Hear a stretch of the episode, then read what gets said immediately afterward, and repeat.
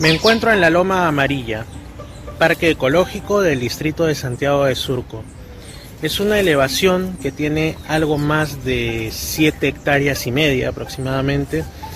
que ahora se ve verde y no amarilla, pero en su tiempo, en épocas prehispánicas, dicen que aquí se, sembraban, eh, se procuraba el crecimiento de las flores de amancaes, símbolo de nuestra ciudad de Lima, y es por eso que ya después se le puso el nombre hispano de Loma Amarilla. Es un sitio que la gente emplea para darse pues un poco de trote, algo de ejercicio, descansar un rato, escuchar a las aves. Al fondo tenemos el distrito de San Juan de Miraflores y se ven también los cerros de Monterrico y otros lugares. Por ahí hay una imagen religiosa. Es un lugar muy interesante.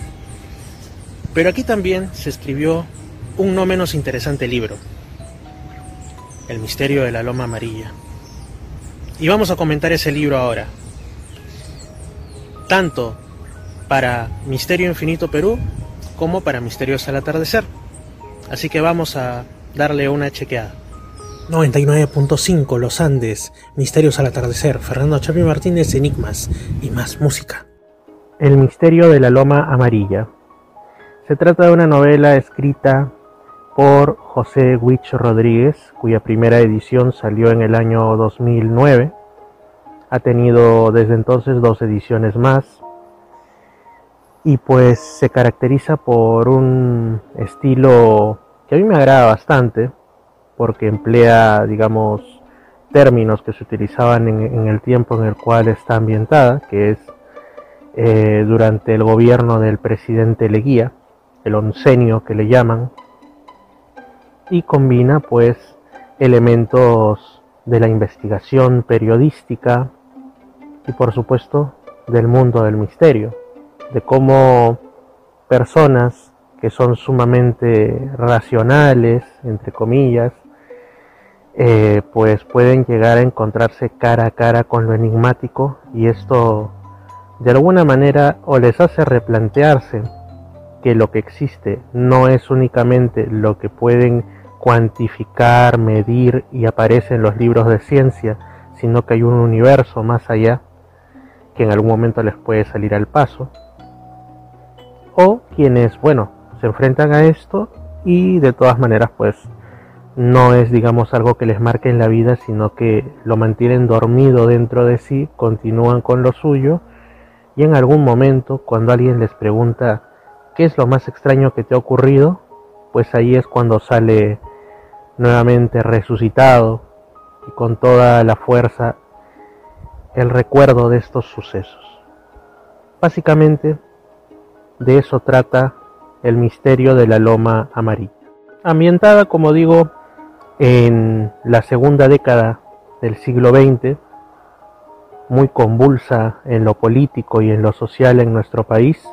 bueno, como casi todas las décadas en realidad desde la República, incluso desde antes, nos habla de un jovencísimo periodista que además le gustaba dárselas de, detective, de, bueno, quizá de ser un protoinvestigador del misterio, em, llamado Pablo Teruel, una persona sanmarquina, como yo, como muchos de los que me estarán viendo o escuchando, muy racional, nada creyente y dedicado en buena medida a aquellos casos que Charles Ford llamaría los condenados y que la posteridad llamaría hechos forteanos. Es decir, que si la casa está embrujada, que si hay una aparición extraña, entonces él era algo así como lo que ahora llamarían un debunker o como se pronuncia esa palabra, alguien dedicado a demostrar que no hay misterio, que eso no existe, que todo es racionalmente explicable y para esto utilizaba mediciones y todo y había ganado ya cierta fama en la Lima de aquel entonces dentro de esta ficción. Y entonces este, este Pablo Teruel, este personaje, muchos años después, ya a finales de los 60, es quien narra un hecho singular que le ocurre eh, a un joven periodista que se acerca hacia él a preguntarle cuál ha sido quizá el más notable de los casos extraños que ha tenido, que ha visto en su larga carrera de periodista, de campo, de esos del ayer y que todavía ahora hay muchos que son así, pero tampoco todos. Esto, este es una, eh, un alcance que incluso hasta lo ha hecho el propio JJ Benítez, que él dice que él es un periodista de la antigua que sale a recorrer y todo, mientras que ahora hay muchos que son pues simplemente de Google y ese tipo de cosas. Bueno, sin dispersarse demasiado, es entonces a raíz de esto que este personaje, Pablo Teruel, recuerda algo que le ocurre en la Loma Amarilla cuando era un rincón en medio de campos de, cultivo. Y cuando solo habían pasado unos 40 años de que había sido escenario de hechos traumáticos, que aún siguen siendo traumáticos para el Perú, como se trata de la guerra del Pacífico,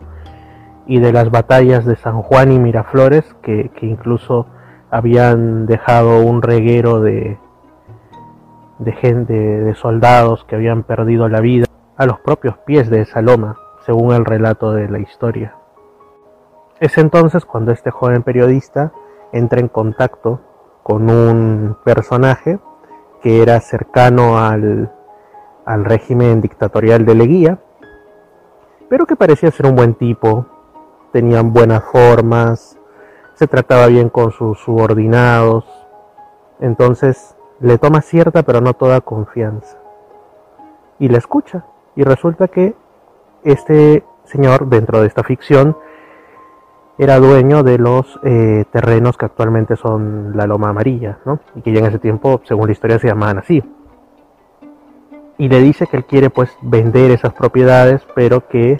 no puede porque ocurren sucesos extraños en la loma amarilla.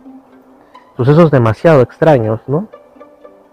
En ese tiempo creo que todavía no se empleaba el término paranormal, pero ahora lo hubieran empleado sin ninguna duda. Animales que no se quieren acercar porque se quedan como, como si los asustase la sola idea de estar quizá a un kilómetro de la loma amarilla, eh, vientos huracanados, árboles arrancados, solo sobre la loma amarilla, mientras alrededor el sol brilla en todo su esplendor y no hay ni una brisa de viento. Incluso la aparición de un extraño personaje con anteojos y, y en fin, dentro de, la casa de este dueño de la, de la zona, aunque esto ya más adelante en la historia, pero es parte de, ¿no? búsqueda en archivos por parte del joven periodista sobre relatos históricos que pudieran hablar de lo que pasó antaño en Loma Amarilla y encuentran encuentra un registro de justamente la época de las batallas de San Juan y Miraflores donde pues se habla que en esa época se llegó incluso a, encontrar pasadizos eh, dentro de la roca y, un encuentro con, con algo, digamos, que, que, dejó a un soldado sin palabras. Es una, para mí, una historia muy interesante porque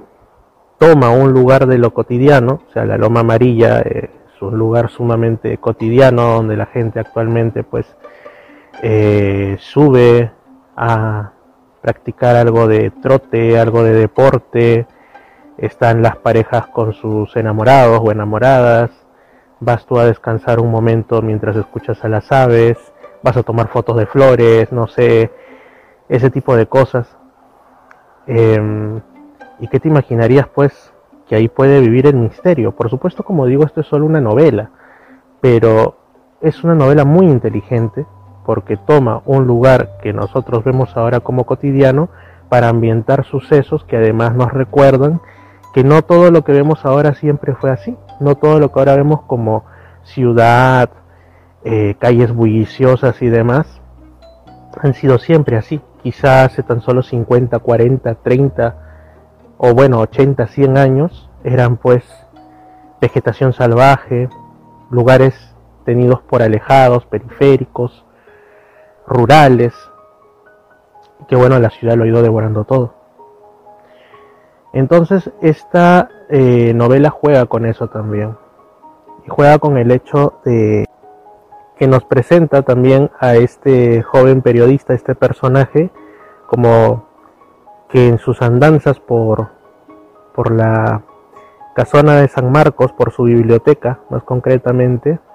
conoce o, hay referencias a personajes de esa época que pues ahora no son históricos y que ahí él lo narra como si se tratase de compañeros de estudios o cosas así.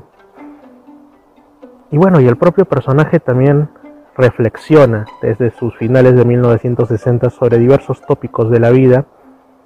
y como digo al final se encuentra con el misterio dentro de sus memorias y en esos 20 en los años 20 se lo encuentra cara a cara. Digamos que tiene un encuentro con, no voy a desvelarles todo, pero con seres de una civilización anterior, que la loma amarilla tenía otro nombre para ellos, era su hábitat y pues digamos que ellos eran los causantes de ciertos fenómenos, pero a su vez también se da cuenta que el el señor este que era propietario de, esos lugares y que además era muy cercano al poder político dictatorial de esos tiempos, pues estaba metido en algunas cuestiones cuando menos ilícitas. Así que aquí se mezclan elementos de un de una novela de tipo policial,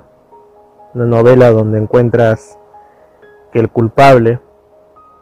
que el criminal, que el hacedor de fechorías